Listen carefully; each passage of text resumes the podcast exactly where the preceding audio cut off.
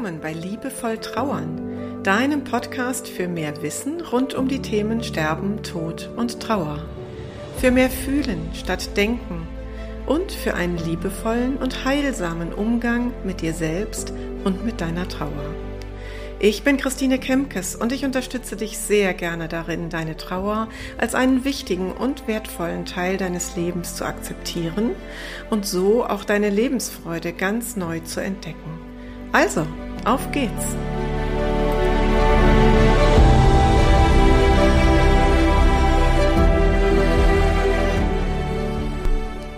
Heute geht es um das Phänomen der aberkannten Trauer.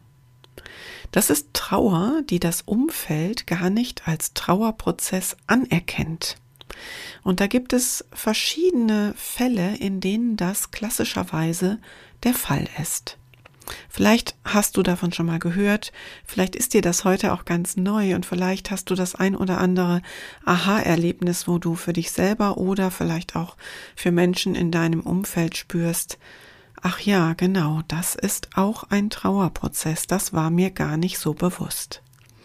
Ganz klassisch sprechen wir von aberkannter Trauer bei der sogenannten Geschwistertrauer, denn sehr häufig, wenn ein Kind verstirbt, konzentriert sich das Umfeld im Wahrnehmen des Trauerprozesses auf die Eltern. Und die Geschwister und übrigens genauso auch die Großeltern werden häufig gar nicht als Trauernde wahrgenommen. Bei den Geschwistern ist das auch insbesondere im Erwachsenenalter der Fall. Also wenn jemand mit 50 oder 60 seinen Bruder oder seine Schwester verliert, dann wird das in der im Umfeld gar nicht so wahrgenommen, dass das ein schwerwiegender Trauerprozess sein kann, sondern ja, das wird zur Kenntnis genommen, da ist ein Bruder gestorben, ja gut und dann ganz schnell, noch schneller als sonst, zur Tagesordnung übergegangen.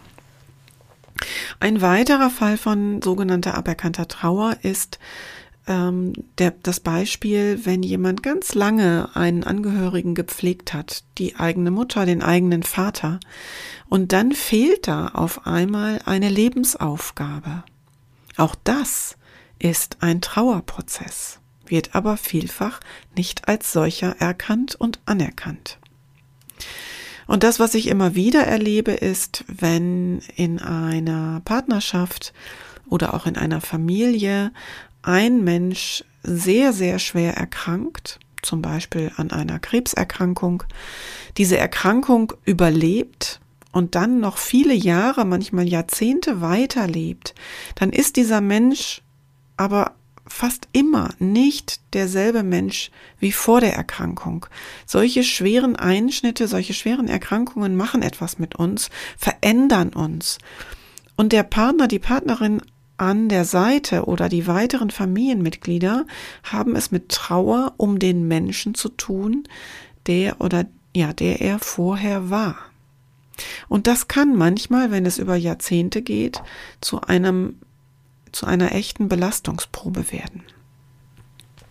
Und das letzte Beispiel, das hatte ich auch schon mal in einer Begleitung, natürlich ganz typisch aberkannte Trauer, wenn es ein Liebesverhältnis war, das nach außen gar nicht als solches erkennbar war. Also ein geheimes Liebesverhältnis, ein Kröschen, wie man sagen würde, etwas verniedlichend und egal wie man dazu stehen mag, das spielt hier jetzt gerade keine Rolle.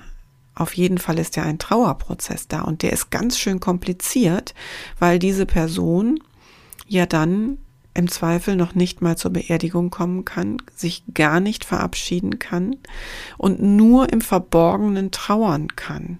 Und das macht es wirklich schwierig. Was kannst du nun tun, wenn du von einer solchen aberkannten Trauer betroffen bist? Schritt eins: Du musst dir erstmal selber diese Trauer eingestehen.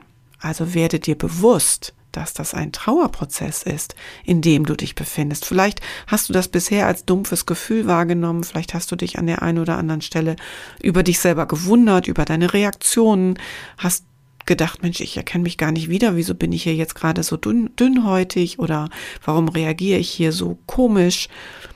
Gestehe dir ein, dass es Teil deines Trauerprozesses sein kann. Und dann geht es darum, diese Trauer zu durchfühlen, sie nicht weiter wegzudrücken oder sich selbst klein zu reden. Das passiert nämlich auch ganz häufig, dass Menschen dann eben sagen, naja gut, wenn es fürs Aus, Außen, für das Umfeld keine Trauer ist, dann darf es halt für mich auch keine sein. Nein, es geht jetzt darum, dass du diese Trauer wahrnimmst und wirklich durchfühlst, mit all ihren Facetten, mit all ihren ähm, Höhen und Tiefen, mit all ihrem Rauf, runter, vor, zurück, wildem Durcheinander und den ganzen Gefühlen, die da noch drin stecken. Das darf alles sein. Drück das nicht weg, durchfühle es. Und dann hilft es dir, wenn du das Bedürfnis hinter dieser Trauer identifizierst. Also frage dich, welches Bedürfnis stand zum Beispiel hinter dieser dauerhaften Pflege oder dem, was, welches Bedürfnis steht hinter diesem Verlust dieser dauerhaften Pflege? Was vermisse ich da gerade? Geht es mir darum, eine sinnstiftende Aufgabe zu haben? Dann suche dir eine andere sinnstiftende Aufgabe. Geht es dir darum, anderen etwas Gutes zu tun, dich zu kümmern, dann such dir eine Aufgabe, in der du dich eben auch um andere Menschen kümmern kannst. Und so kannst du das auf deine eigene Situation anwenden und dir mal überlegen, welches Bedürfnis ist da gerade verletzt und zeigt sich in der Trauer. Und dann kannst du dir im nächsten Schritt überlegen, wie du dieses Bedürfnis auf andere Art und Weise stillen kannst. Und den letzten Hinweis, den ich dir gerne geben möchte, der bezieht sich darauf aus dieser aberkannten Trauer, wenn es irgendwie möglich ist, eine bewusste und auch eine öffentliche Trauer zu machen. Das ist vielleicht bei dem Liebesverhältnis nicht möglich, aber in allen anderen und ähnlichen Fällen, die ich skizziert habe, ist das möglich. Aber nur dann, wenn du darüber sprichst. Wenn wir darauf warten, dass diese aberkannte Trauer dann doch bitte irgendwann mal anerkannt wird durch das Umfeld, dann warten wir bis zum St. Nimmerleinstag. Es ist wichtig, dass wir als trauernde Menschen dann quasi die Hosen runterlassen und auch mal aufmachen, was gerade in uns los ist und darüber mit anderen sprechen. Nur dann können wir eine Sensibilität wecken, nur dann können wir Verständnis in unserem Umfeld bekommen, wenn wir erläutern, was mit uns los ist. Wir haben das nicht auf der Stirn geschrieben und es ist ein Phänomen, das gesellschaftlich eben noch weniger sichtbar ist als die anderen Trauerprozesse. Insofern müssen alle, die davon betroffen sind, finde ich, auch einen kleinen Beitrag dazu leisten, dass sich daran etwas ändert. Und das Wort müssen können wir in diesem Fall ersetzen durch dürfen oder können. Ich möchte dich also ermutigen, wenn du selbst betroffen bist, sprich darüber. Vielleicht zunächst in einem sehr vertrauten Umfeld. Es muss ja nicht gleich mit irgendwelchen unbekannteren Menschen im Smalltalk sein, sondern sprich im engeren Kreis darüber. Mach auf, was in dir los ist und was dich beschäftigt und was das gerade für dich bedeutet. Wenn du zu diesem Thema noch weitere Fragen hast oder wenn dir Gedanken durch den Kopf gehen zu dieser Episode, dann freue ich mich über eine Nachricht.